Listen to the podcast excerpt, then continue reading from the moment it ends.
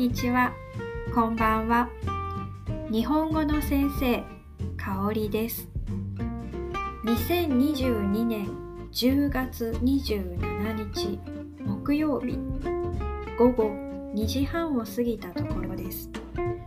前回から約半年ぶりのポッドキャストです。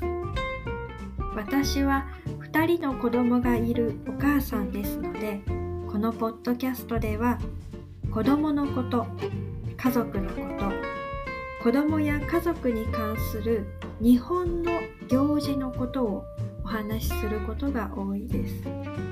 今回は七五三についてお話しします。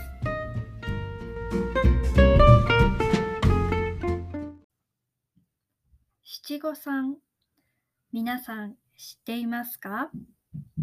七五三、七五三、七は七、五三。子供が7歳、5歳、3歳の時に子供の健やかな成長を願って神様にお祈りをする行事です。ここまでの成長をお祝いするという意味もありますね。11月15日に神社にお参りに行きます。と言っても実際は11月15日当日ではなくてその前後15日の前か後の休みの日に神社に行くということが多いです。今年で言えば11月13日が日曜日ですのでその日に行く人が多いかなと思います。我が家ではもう少し早く9月の終わりに写真館に行って記念撮影をしました。行事の前に写真を撮るので前撮りと言います。そして10月の終わり、ついこの間ですが、神社にお参りに行きました。そう、私の娘は今年7歳なんですね。そして息子は5歳です。ですから、ちょうど2人とも一緒に七五三です。子供たちに着物を着せて写真を撮ったり、神社に行ったりしました。で、7歳、5歳、3歳ということですが、昔は子供が亡くなるというのは残念ですが珍しいことではなかったんですよね。だから子供が成長するのはすごくいいこと、おめでたいこと。だから子供の成長をお願いするんですよね。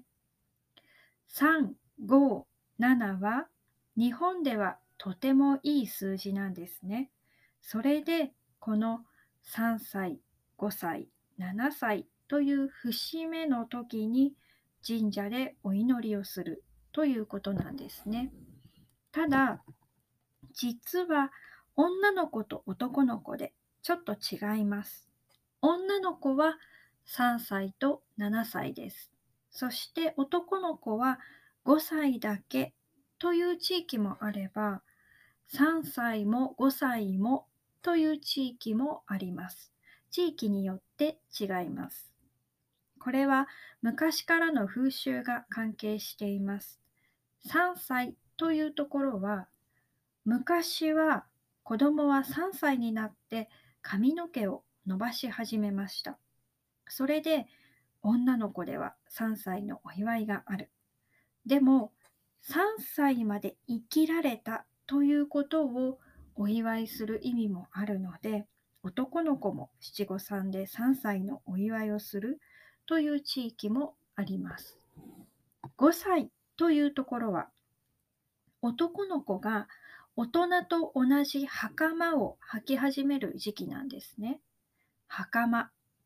着物の時の男の人のスカートみたいなあれ言葉では難しいので気になる方はぜひ袴写真を探してみてください。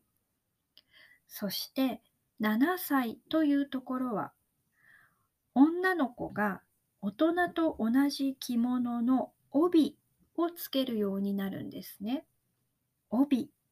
これは着物に使うリボンでしょうかこれも写真を探してみてください。こんな感じでお祝いする年齢が男女で違っていますが、今はあまり気にせずにお祝いをしてしまいますね。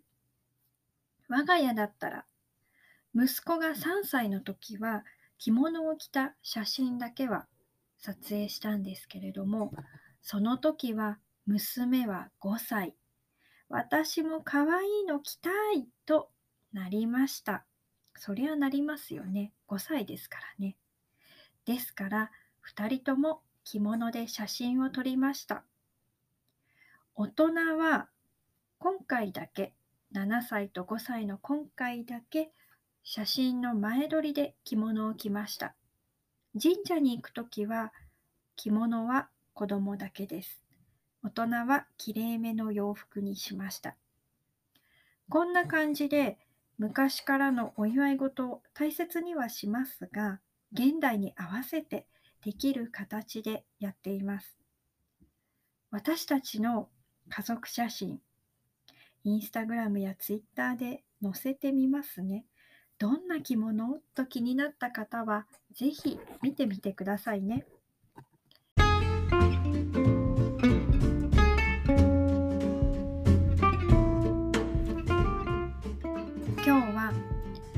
七五三のお話をしました。皆さんの育った国や今住んでいる国では子どもの成長を願う行事はありますか？よかったらコメントやメッセージで教えてくださいね。